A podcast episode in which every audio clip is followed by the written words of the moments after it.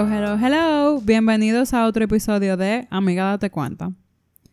Pues hoy continuamos con el tema del apego. Hola, Mabel, de nuevo. Hola. ¿Cómo te sientes? Wow. Muy fuerte. Sí, muchas cosas, pero realmente como que me siento regulada. Ok. Estaba desregulada. Y ya te aquí regulaste. Y me regulé. Ay, amiga, la importancia del apego. Aquí está. Bueno, pues en el episodio pasado habíamos comentado un poquito sobre qué es el apego, cuáles son los estilos de apego y habíamos dejado la semillita de si realmente eso se podía cambiar o no. Entonces, en esta ocasión, la señorita Mabel nos va a contar un poco sobre qué hacer si usted quiere cambiar su estilo de apego. Y obviamente lo primero es como dame cuenta. Ok, gracias. O, El primer paso para todo. por ejemplo, si una gente tiene apego seguro, pues está como bastante bien encaminado en la vida. Pero, como nosotros estábamos diciendo en el primer episodio, los estilos de apego son relativamente estables. No es como que van a cambiar por cualquier cosita. Sin embargo, las experiencias de vida nuevas, las relaciones nuevas, el contexto que cambie, eh, pues puede de alguna manera cambiar lo modelo operativo interno, o sea, la idea que nosotros tenemos de cómo funciona el mundo y de cómo yo funciono. Y entonces esto ayuda a que el estilo de apego se vaya acercando a la seguridad o acercando al desorden. Entonces, por ejemplo, una persona con apego evitativo o con apego ambivalente, pues a lo mejor tenga un apego evitativo su vida entera, pero no es lo mismo una persona que tiene un apego evitativo que es muy evitativo a una persona que pues se está acercando más a la seguridad. Y eso es más o menos lo que vamos buscando y lo que vamos llevando a que la persona pueda hacer. Yo sí recuerdo que yo mencioné eh, varias veces que el estilo de apego se como que se activa de manera importante o que se activa cuando Ante ciertos estímulos. Exacto. Ujú. Ahora, ¿qué pasa? Que cuando un estilo de apego es muy inseguro, cuando los vínculos que formamos causan mucho malestar, esos eh, estímulos, pues quizás son cosas que para la mayoría de la gente son cosas normales. Entonces, por ejemplo, una persona con apego evitativo tiene una desconexión importante con su propio sentimiento y tiene como una alta necesidad de sentirse independiente. Hay como un feeling de yo no necesito a nadie. ¿Qué pasa? Cuando una persona con estilo de apego evitativo comienza a sentir que está empezando a intimar con alguien, que hay alguien con quien se está acercando, que se está empezando a acercar emocionalmente, que está empezando a sentir vulnerable, se le deprenden toda la alarma, se le prenden toditas las alarmas. Entonces, esta persona, por ejemplo, no tiene dificultades laborales y usualmente traba- funciona muy bien en el trabajo.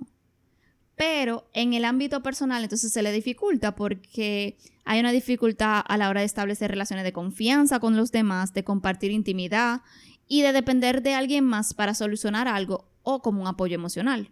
Me imagino que es el tipo de persona que por fuera se ve como muy autosuficiente, muy independiente. eh, quizá puede ser percibido como una persona que sea de que muy fuerte. Sí, sí, esta persona es esta persona que necesita como este nivel de autonomía que no es sano, que lo quiere hacer todo solo, que no necesita a nadie, entre comillas. Entre comillas. Eh, esta gente que si tú me dejas mañana, a mí me va a doler un chin, pero yo voy a estar bien. Y que incluso lo dice y, y es como que, como que tiene esta necesidad de sentir que puede solo, que no necesita a nadie, que, que su mundo no se, va a dar, no se va a desbaratar si se queda solo o si alguien con quien tenía una relación se va. Sin embargo, hay un nivel de autoengaño ahí. Y entonces esta persona es incapaz o se le hace muy difícil conectar con sus propias emociones porque no aprendió a hacerlo bien. Porque los papás, no sé si se acuerdan que los papás de la gente con apego evitativo, pues eran muy descalificantes o muy eh, desmotivantes. Entonces le decían como tú tienes que hacerlo mejor o... Y eso fue lo que tú sacaste una vez. Ningún hijo mío puede, debería estar sacando menos que una A. Entonces, este tipo de situaciones que son constantes, lo que hacen que, las, que la persona sienta es que el otro siempre va a terminar decepcionando. Es como, yo no confío ni en mi sombra. Y entonces, lo primero que tiene que hacer una persona, el primer paso que tiene que hacer una persona con apego evitativo, obviamente después de darse cuenta, ah, mira, este es mi estilo de apego, es entender cómo funcionan sus mecanismos de defensa y cómo funciona él o ella cuando se ve en esta relación de intimidad. Por ejemplo, ¿cuál puede ser un posible mecanismo de defensa? Usualmente hay como una desactivación de la emoción y hay como un... Como que se desconecta. Sí, y hay un desapego hacia el otro. Ok. Quizá la palabra desapego no, pero... Un desconecte, yo creo que puede Sí, sí, ser. sí, sí, sí. O Y- una cierta distancia. Sí, y hay como... Es como, no, espérate, tú te estás acercando mucho. Eh, y entonces usualmente estas son la gente que hacen como comentarios tajantes de, pero si tú te vas, yo voy a estar bien. O yo, hay, hay una especie de mensaje de yo no te necesito. Y entonces a esta persona le da mucho miedo a la posibilidad de necesitar a otro y su cuerpo se activa cuando siente que puede necesitar a otro, se friquea y suelta en banda. Entonces, Sale corriendo. exacto. Y es como si, pero son esta gente que más que salir corriendo, es como si pusieran una pared. Ok. Entonces, Te suben los vidrios. Exacto. Y usualmente las personas que están en una relación con esta persona, que no tiene que ser necesariamente de pareja, puede ser Puede una... ser de amistad, de compañero de trabajo, Exacto. lo que sea. Pero que están llegando como este nivel de intimidad, que es como... Es, es como si la... Como si la raya de ellos, el límite de ellos, fuera muy fuerte. Es como yo no voy a dejar entrar a nadie porque si alguien entra, me va a hacer daño. Y entonces si alguien entra un chin, es como si lo expulsara. Muy rápido, porque la persona no sabe lidiar con la vulnerabilidad de confiar en otra gente. Entonces lo primero es darse cuenta de que se está haciendo eso y de cuáles son las conductas entonces que esa persona está teniendo. Si fuera yo, por ejemplo, ¿cuáles son las conductas entonces que yo estoy teniendo cuando alguien es, eh, cuando yo me cuando yo me atrevo a ser vulnerable ante otra gente? ¿Cómo yo respondo después? Eh, yo me hago como que eso nunca pasó o yo le hablo mal después ¿Qué tipo de emociones causa también, me imagino? Exacto, también ese sería como el segundo paso. Oh, ups, perdón. Spoiler. Spoiler.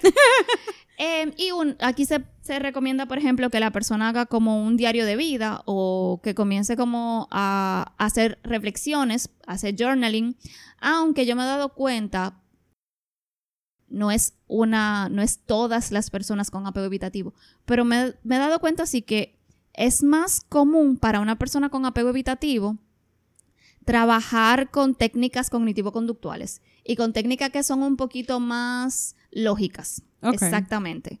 Entonces quizá, quizá la idea de escribirse carta o de hacer un diario reflexivo lo pueda sentir un poco extraño, un poco difícil. Entonces quizá la idea de autorreportes, qué pasó, cómo me sentí antes, cómo me sentí después, eh, cuál fue... ser más útil. Exactamente, porque es algo que quizá pueda ser un poco más fácil de hacer y de entender y que le hace más sentido.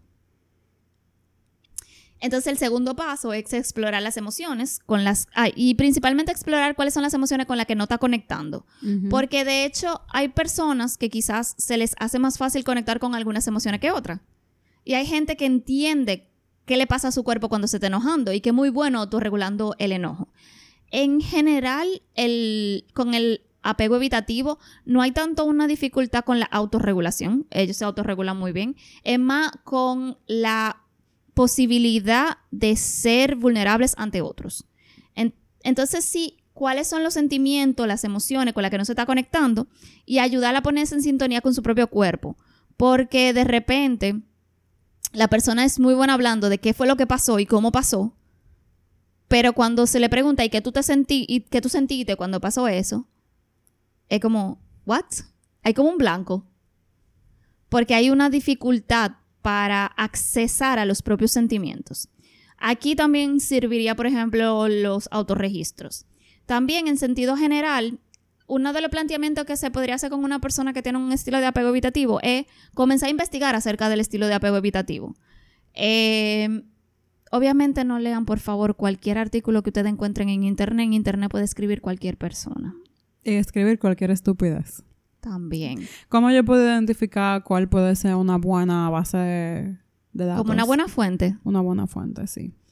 Usualmente yo creo que una de las cosas que para mí me ayuda a saber que una fuente tiene como un cierto nivel de validez es si, por ejemplo, tiene algún tipo de afiliación académica, o sea, si está apoyada por una institución, un hospital o una universidad, por ejemplo, eh, que esté basado en investigaciones.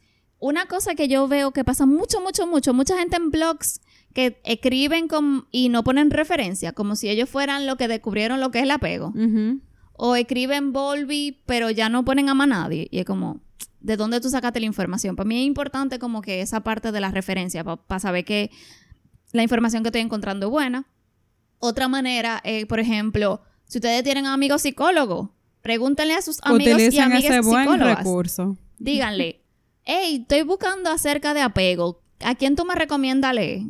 Y no tiene que ser leerse un libro entero. De, hay muchos videos también instruccionales que pueden ser muy buenos, pero ahí también buscar no leese cualquier cosa. Acuérdense que WebMD les va a decir que todo es cáncer. Y que todo es ansiedad. también, también. Como si la ansiedad en sí fuera un diagnóstico. La ansiedad usualmente es un síntoma. Que no es que no haya ansiedad, pero que la ansiedad no es. Em, Gracias por la aclaración. Te queremos mucho, Mabel. Eh, también, por ejemplo, entrenamiento en habilidades sociales, pero habilidades sociales que tengan que ver con conciencia social y relación con los demás. Y una técnica, que no es técnica técnica, es empezar a abrirse con alguien. No tiene que ser necesariamente un terapeuta. Usualmente mi recomendación es que sí sea un terapeuta, pero yo soy terapeuta. Eh, tuve una vez un colega que me dijo, bueno, Mabel, si tú eres, eh, ¿cómo fue que él me dijo? Si tú eres carpintero y tu técnica es un martillo, todo tú lo vas a ver como un clavo. No tiene que ser un terapeuta. Puede ser un buen amigo. Puede ser alguien cercano. Puede ser un amigo compasivo. Y no significa que ustedes tengan que soltarle su vida entera, que yo sé que no lo van a hacer. Eh, es más como chin a chin, ir como dándole la oportunidad a alguien de que pueda verlos a ustedes de manera como íntegra. No se van a ir. O bueno, quizás sí, pero eso es otro tema. Ese es un tema para otra conversación. Sí, una cosa en sentido general para todos los, los tipos de apego inseguro, que me hubiera gustado haberlo pensado antes, es el tema de revisar las relaciones interpersonales que tenemos. Porque... ¿Cómo así? Porque cuando tenemos un estilo de apego inseguro, hay muchas de nuestras relaciones interpersonales, principalmente si tenemos un estilo de apego inseguro no trabajado, que pueden estar respondiendo a ese estilo de apego inseguro, a alguien que me reactiva la manera en la que yo entiendo que el mundo responde a mí. ¿Tú has oído, por mm. ejemplo, del término eh, trauma bonding? No sé cómo se dice en español. Eh, bueno, básicamente son vínculos que se crean a partir de que compartimos el mismo tipo de trauma. Por ejemplo. Y eso es lo único que une nuestra relación. Por ejemplo, ese tipo de cosas pudieran pasar. Aunque aquí también pasa que el apego evitativo a veces le llama la atención a una persona con apego ansioso ambivalente. Porque le llama la atención el nivel de apertura que tiene esta persona, el nivel de dedicación, el nivel de interés. Porque una persona con apego ansioso ambivalente, voy a empezar entonces ahora con este otro, hay como lo primero es que hay como una dicotomía emocional y voy a explicar lo que significa porque sé que eso no así medio extraño. O sea, o todo toro o todo vaca. No, al revés. ¿Y qué? Una dicotomía es como que a veces yo quiero muchísimo y a veces no me mire, por favor. Exacto, o todo toro o todo vaca. Por eso mismo, o quiero mucho o no quiero nada. Pero al mismo, pero, pero de manera intermitente. Por eso no hay, no hay un punto medio. Va de un ah, lado a otro. Sí pero no es como que totoro y tobaca y ya. Es que a veces es totoro y a veces es ah, tobaca. Ahora sí. Pero no hay un freaking punto medio. Principalmente, de nuevo, cuando se activa el apego. Pero entonces, esta gente, como sus cuidadores fueron inconsistentes, cualquier amenaza de abandono es un, activador. Y el problema entonces con una persona con apego eh, preocupado o ansioso ambivalente es que son esta gente que duran 150 horas antes de dormirse pensando en todo lo que le dijo a toda la gente que vio ese día por si acaso ofendió a alguien. Wow, eso suena como mucho trabajo. Eh, porque, ¿qué pasa con, el, con la persona que tiene apego ambivalente? Esa persona necesita conexión, pero no confía en que se lo merezca y no confía en que el otro vaya de manera consistente a proveer esa conexión. Hay un miedo constante al abandono, hay una falta de autoconfianza, hay falta de autorregulación y hay una dificultad para explorar, que en los bebés se ve como que ellos no le gusta despegarse del cuidador y en los adultos lo vemos muchas veces como esta gente que tienen ideas chulísimas pero no se atreven a empezar un proyecto y que apoyan a todo el que empieza todos los proyectos pero no empiezan el propio. Eso. Paréntesis, me acuerdo cuando yo estaba en la universidad. anyway. Usualmente este tipo de gente minimiza sus necesidades y se adaptan al ambiente para caer bien, para eh, de alguna manera no... son de esta persona que son como o súper bajo perfil o de hecho se amoldan a lo que necesita el ambiente para ser aceptado. Es como yo prefiero encajar aunque no pertenezca. Ouch. Y hay un y entonces hay como una necesidad constante de validación. De estas son la gente que pregunta mucho, ¿tú me quieres? ¿Por qué tú me quieres? Esto está bien. Vuélveme a leer esto. Mira a ver si tú, tú estás seguro que tú no le ves ningún error. Esto. Sí. Sí. Entonces, como pueden ver, hay como, como una... Hay muchas características opuestas entre el evitativo, entre una persona con apego evitativo y una persona con apego ambivalente. ¿Qué necesita entonces una persona con apego ambivalente? Lo primero es técnica de respiración, relajación y desactivación de la ansiedad, porque estas personas la ansiedad la viven de manera intensa. A diferencia de una persona con apego evitativo, que de por sí es como más funcional, entre comillas, a nivel de trabajo, por ejemplo, y como tiene menos contacto con sus propias emociones, a lo mejor si, si son técnicas que no le van a que no le van a hacer sentido de una vez. Pero una persona con un apego ansioso ambivalente, técnica de relajación, técnica de respiración, desactivación de la ansiedad, son técnicas que se pueden que uno mismo se puede hacer. En el podcast hay pilas de meditaciones, búsquenlas, son chulas. También entrenamiento en habilidades sociales, pero en este caso, principalmente la autorregulación. Porque hay una dificultad para la autorregulación. ¿Por qué? Porque el cuidador, como era inconsistente, no le enseñó a regular las necesidades. Entonces es como, es como volverse el padre que uno no tuvo. Por cualquiera que sea la razón que ese padre o esa madre no pudo estar ahí. De manera funcional, aunque sí lo haya estado de manera como presencial. También entrenamiento en determinación a nivel de proyectos personales y a nivel de manejo de estrés, porque ya hablamos. La gente con apego ambivalente es una pequeña bolita de estrés porque te necesito, pero me da ansiedad que tú te cercas.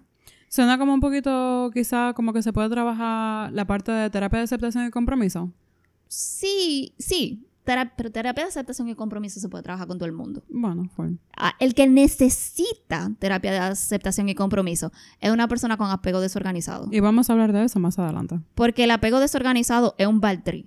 Okay. Una persona con apego ansioso ambivalente, más que nada, necesita el lugar seguro que proporciona un espacio terapéutico, pero también necesita que el terapeuta no le diga qué hacer de manera constante. A diferencia de la persona con apego evitativo, aquí una persona con apego ambivalente necesita comenzar a tomar sus propias decisiones.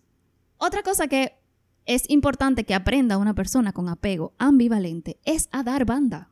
Hay una técnica muy chula eh, de terapia, de logoterapia, que se llama de reflexión. Búsquenla. Es chula. Y básicamente consiste en dar banda de camión. Eh, tener a cuarta el apoyo emocional porque de nuevo estas personas tienen dificultad con la autorregulación. Entonces, no está mal que aprendamos a autorregularnos en base, primero, con ayuda y apoyo social.